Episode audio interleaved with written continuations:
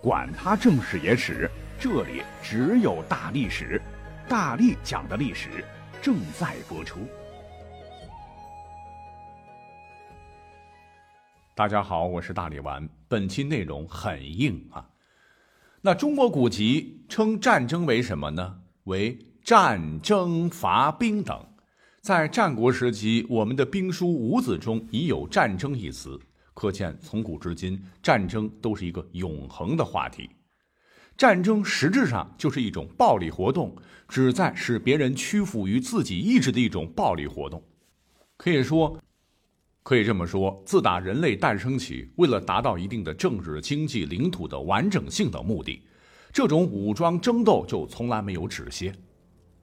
那么，在冷兵器时代，如何生产出锋利的兵器、坚固的盔甲？就是那个时候的高科技了哈，不光影响着一支军队的战斗力强弱，甚至有影响战局走势，进而影响一国兴衰，甚至是一个地区的兴衰。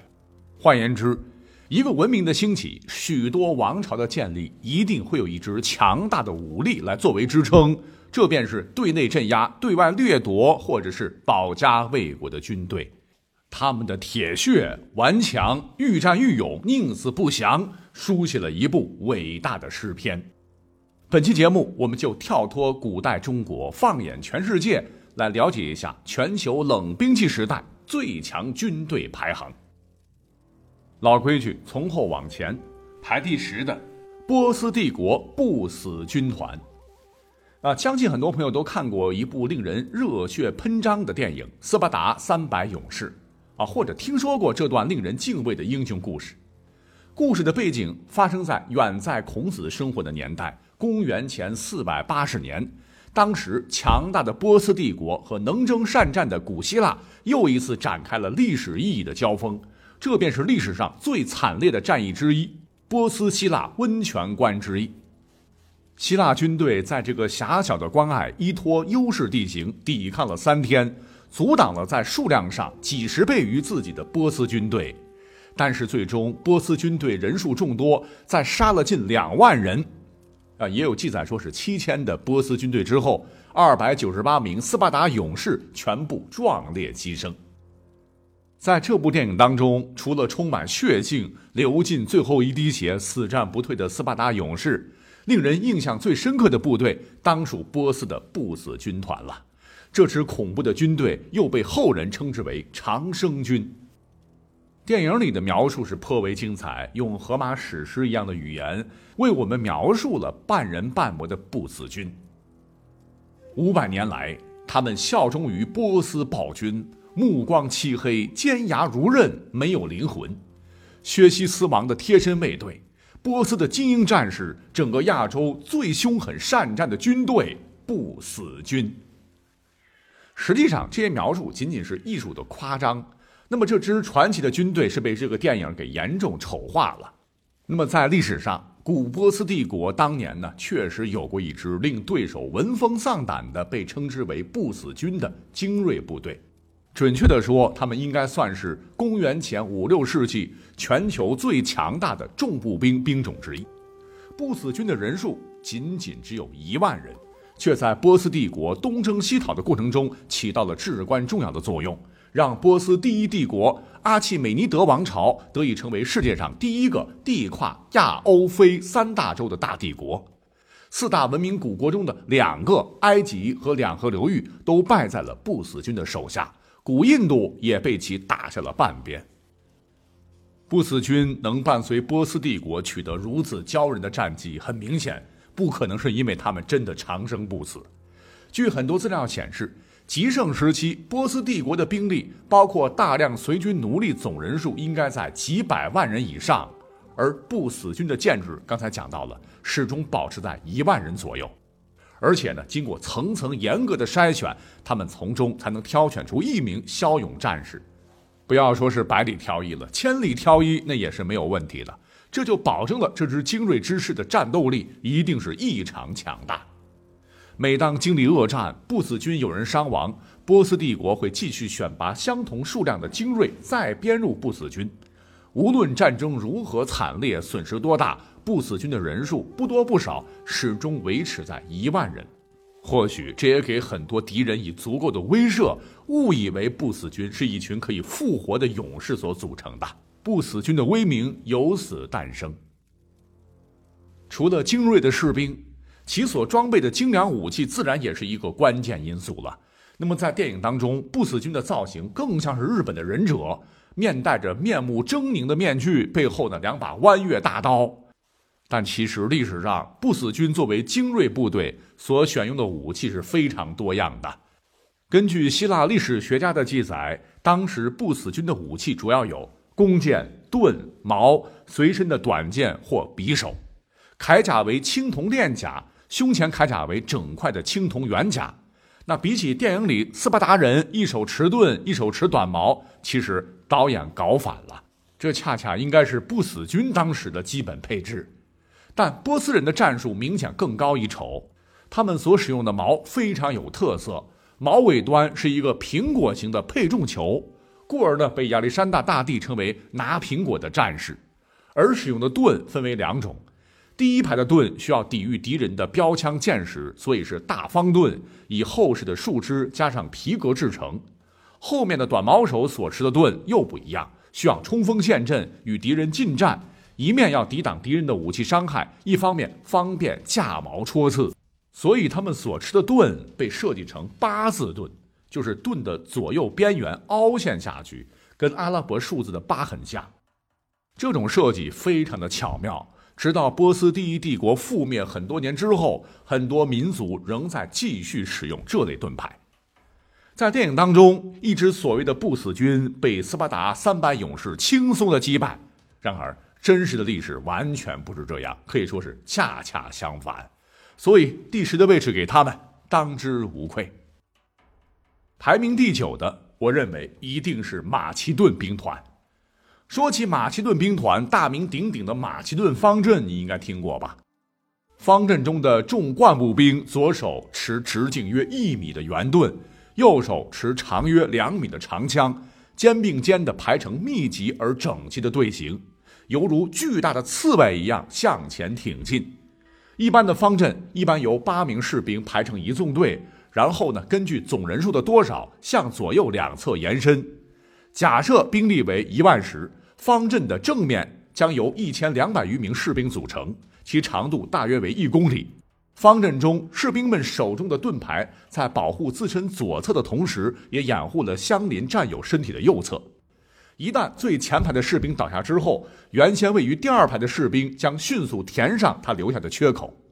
整个方阵战术的精髓就在于全部士兵同心协力、齐头并进，临阵脱逃者会受到最为严厉的惩罚。这就保证了马其顿方阵有恐怖的战力被激发出来。公元前三百三十三年秋，军事天才亚历山大大帝东征。马其顿军队以最多四万人的兵力跟波斯皇帝的十三万军队对打，结果就是靠着超强的机动性，排山倒海一般的马其顿方阵，希腊人很快被全歼。历史上，亚历山大能够征服希腊、荡平波斯帝国，大军开到印度河流域，世界四大文明古国占据其三，征服全境约五百万平方公里，马其顿兵团。功不可没。说完马其顿，那排名第八的一定是罗马军团。罗马军团是罗马共和国及罗马帝国时期的正规军队，以其高效的适应性及机动性，征服了地中海沿岸地区，成为当之无愧的历史上最强大的军事力量之一。在罗马从一个城邦发展成为地中海世界的霸主的过程中。罗马军团始终起着中流砥柱的作用。西方有一句谚语说：“光荣的希腊，伟大的罗马。”又说：“罗马无敌。”排名第七的拜占庭重骑兵。话说，地球上曾经出现过这么一个帝国，欧洲国家认为它是东方，而亚洲国家则认为它是西方。它在这个地球上，从公元三百三十年罗马皇帝君士坦丁一世在古城拜占庭旧址上兴建东都新罗马开始，到公元一四五三年奥斯曼土耳其军队攻陷君士坦丁堡为止，共历时一千多年，是名副其实的千年帝国。地盘横跨欧亚非三大洲，为欧洲抵挡住了来自东方波斯、阿拉伯人的威胁，被誉为西方文明的保护神。历史上，拜占庭帝国之所以能够如此长久的兴盛不衰，主要在于它有一支当时整个欧洲和西亚都堪称实力第一的重骑兵，那真是百战百胜，令敌人闻风丧胆，是足足五百年打遍天下无敌手。这段描述呢，没有一点吹嘘的成分。我们先看看他们的武器装备。拜占庭重骑兵穿的是多层铠甲，主护甲一般采用铡甲，一种长方形甲片为主的甲胄吧，作为胸腹防护，配上悬条式或鳞片式的甲片防护腰胯和上臂，并且小腿和前臂也同样装备铁质的镜甲护臂防护。主甲外面还有罩袍。头盔采用通用的铁质的圆头盔，配上披下来的扎甲式护片，有的甚至采用锁子甲防护面部啊，只露双目，其防护程度已经达到了扎甲锁甲时代的巅峰。一些军事史学家称之为超重装骑兵，堪称古代冷兵器时代的超重型坦克，敌人的箭矢、标枪对他们都是无效的。拜占庭重骑兵的武器主要是骑兵枪、剑和盾牌。那现在呢？我在网上也看到很多文章了啊，很多历史爱好者特别喜欢将拜占庭重骑兵与几乎同拜占庭帝国同时代的金朝的重骑兵，所谓的铁浮屠来进行一番对比，VS 一下谁到底更强。由此呢，我们马上就要搬出排名第六的我国金朝的重甲骑兵部队，重点来了。据记载，当时北宋被西夏骑兵和辽国骑兵多变的战术搞得大感头疼的时候，更大的噩梦出现了。这便是从白山黑水中崛起的大金。作为后起之秀，游牧的女真人成功的将西夏和辽的骑兵优势完美结合，创造出了战史上赫赫有名的重装骑兵铁浮屠，一举将北宋打的是落花流水。那么我这里说的铁浮屠呢，要打个引号啊，因为很多朋友其实搞错了，铁浮屠其实并不是军队的一个名称。这个“浮屠”二字呢，翻译自梵文的“塔”，所谓的铁浮屠就是形容金军的重装骑兵在战场上冲锋时，像移动的铁塔一般难以抵挡，这才是铁浮屠的正解哈。那么金军重装骑兵装甲的坚韧，当时给宋人留下了极为深刻的印象。公元一一四零年，在南宋初抗金重要战役之一的顺昌大战中，史书载金兀术统帅三千侍卫亲军，皆重铠全装，望之如铁浮屠，其精锐特甚，自用兵以来所向无前。这应该是铁浮屠称呼的最早由来。好，既然我们讲到了铁浮屠，那必然还有一个拐子马，我们不能不说。那拐子马在《说岳全传》当中呢，吹的是神乎其神了哈。实际上历史上没有什么连环马了，只是两翼骑兵罢了。为什么这么说呢？你像当年清朝的乾隆皇帝，在看到宋人有关这个拐子马的记载时，是连连摇头啊。他说，战马的奔跑能力不一，骑士的勇怯也不一，在战场上强行绑在一起，你别说有战斗力了，只能坏事儿。我们仔细想想，其实是非常有道理的。虽然金军当时啊，应该说没有铁浮屠或者是拐子马，但这也能反映出一种两翼包抄围歼的骑兵战法。这可能才是金军灭辽攻宋巨大威力的来源之一。那我们再回到金朝的重甲骑兵，穿戴铠甲外形或许也如塔状，其甲片不是细小的甲叶。而是层理感非常强的板状的长甲条，而重骑兵骑手的这个头盔，史书记载戴的应该是铁兜鍪，周匝坠长檐，就是这个兜呢是一种立形的铁盔。那么宋金以及后来的元代非常流行笠帽，就斗笠的笠啊。宋代的铁力重檐兜鍪是别具一格的一种盔形，由小圈到大圈一圈圈制成的。那武器呢，则配备冷锻技术淬炼的弯刀、长矛等，所以综合比较的话，在装备上，拜占庭的重骑兵和金国的重骑兵是存在一定的差距的。拜占庭重骑兵那作为皇帝的卫队，显然装备更加优良。但既然能够被称为铁浮屠，可见金朝的重骑兵作战人数会更多一些。那么，在双方战术思想基本相同的情况下，若两强相遇，则可能铁浮屠获胜概率更大。好了，一口气讲了十几分钟啊！因为篇幅的关系，哎呀，还剩下五个名额。各位历史军迷们，不妨可以在评论区中敲出你心目中冷兵器时代的最强军队到底是哪一支？看哪一期大力丸再给大家做一期完结篇。我们下期再会。